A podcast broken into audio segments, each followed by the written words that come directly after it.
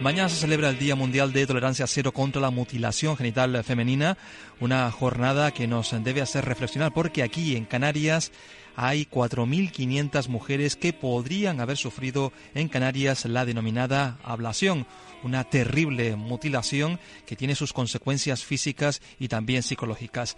Precisamente el Colegio Oficial de Fisioterapeutas de Canarias ha anunciado la puesta en marcha de la campaña Atenta contra la Salud de la Mujer para concienciar, para hacer visibles los efectos de la ablación en la población canaria. Hablamos con una de sus vocales, Celia Luis León. ¿Qué tal? Buenas tardes. Hola, buenas tardes. Muchas gracias por la invitación para conmemorar este día tan importante. Una situación, además, que afecta, como decíamos, a 4.500 mujeres en el archipiélago, según datos de la Fundación Guasu de la Universidad Autónoma de, de Barcelona. Tantas mujeres sufren esta terrible mutilación eh, femenina que además tiene unas consecuencias también dolorosas. Pues sí, esos datos que, nos presenta la Fundación, eh, bueno, a lo mejor no significa que exactamente 4.500 mujeres lo hayan sufrido, porque también puede estar en riesgo ¿no? de, padecerlo.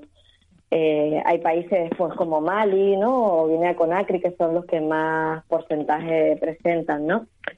en, Canarias, pues claro, eh, hablamos, uno escucha la inmigración y, piensa que, son mujeres que, han venido de allá y que se está haciendo aquí, crea como un, ¿no? Crea esto un revuelo que a lo mejor hay como falta de información. Entonces yo, las personas, las mujeres que realmente he tratado en consulta son mujeres eh, nacidas aquí en Canarias y que estas, estas mujeres, pues siendo niñas, en edades comprendidas entre 0 y 14 años, pues se las ha llevado a sus países de origen a hacerle la mutilación y luego han vuelto a, a Canarias, ¿no? Entonces son mujeres que se, que se han criado aquí, que han ido a la escuela aquí, a la universidad aquí, muchas, algunas. y, y, bueno, presentan este tipo de, de secuelas, ¿no? Y, y, no y no entienden el por qué Muchas no saben ni siquiera qué les han hecho, ¿no? Qué, qué tipo de mutilación les han hecho y no entienden porque, claro, culturalmente ya crecen en, otro ambiente y, y, claro, eh, creas esa distorsión, ¿no? De, ¿Qué consecuencias físicas y psicológicas eh, padece una mujer que ha sufrido eh, la ablación? Pues las consecuencias, evidentemente, todas englobarían el dolor, ¿no? El dolor es la consecuencia más grande que hay, ¿no? Tanto aguda como crónica, pero nosotros un poco hemos querido resaltar como tres, cuatro áreas, entre esas el, dolor, ¿no? Eh, uroginecológica, que serían, por ejemplo, la, la cistitis repetida, eh, todos los problemas que tengan que ver con, con la micción, porque muchas mujeres se han tenido, por ejemplo, una infibulación eh, que sería de los tipos 3-4, eh, el pipí lo hacen eh, y la regla les viene, salen por el mismo orificio, ¿no? porque está tan tan tan saturada han hecho una han hecho una cicatrización tan grande que solamente queda un orificio muy pequeñito para, para salir entonces todo eso es lo que genera no las infecciones pues eso cistitis repetida dolores eh, eh, con la regla. Mm, luego la, estaría otra esfera que sería la uroginecológica, o sea, perdón, la, obstétrica, eh, que sería, por ejemplo, pues las cesáreas que se tienen que hacer, los partos, los desgarros que, sufren estas mujeres.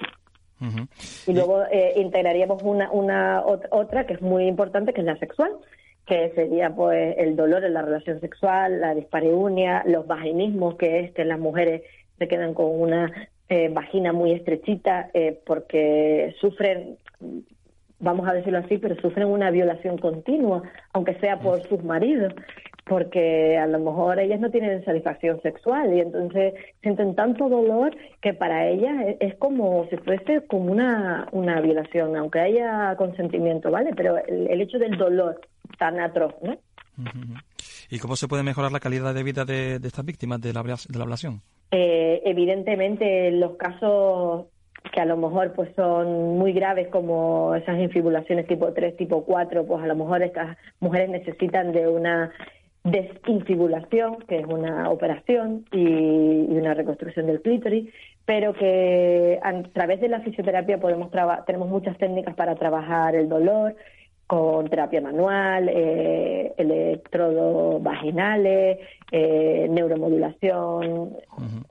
Eh, existen muchísimas técnicas, ¿no? Los TENS, eh, técnicas de conductuales para, para mejorar la micción, la defecación. O sea que hay utilizar incluso el uso de lubricantes para la relación sexual, masaje perineal. O sea, tenemos muchas técnicas que podemos ayudar a mejorar la calidad de vida. Pues eh, Celia Luis León, vocal del Consejo del, Colegio Oficial de Fisioterapeutas de Canarias, muchísimas gracias por estar con nosotros y acercarnos a esta realidad que también existe en Canarias, desafortunadamente. Muchísimas gracias a ustedes por, por darnos voz.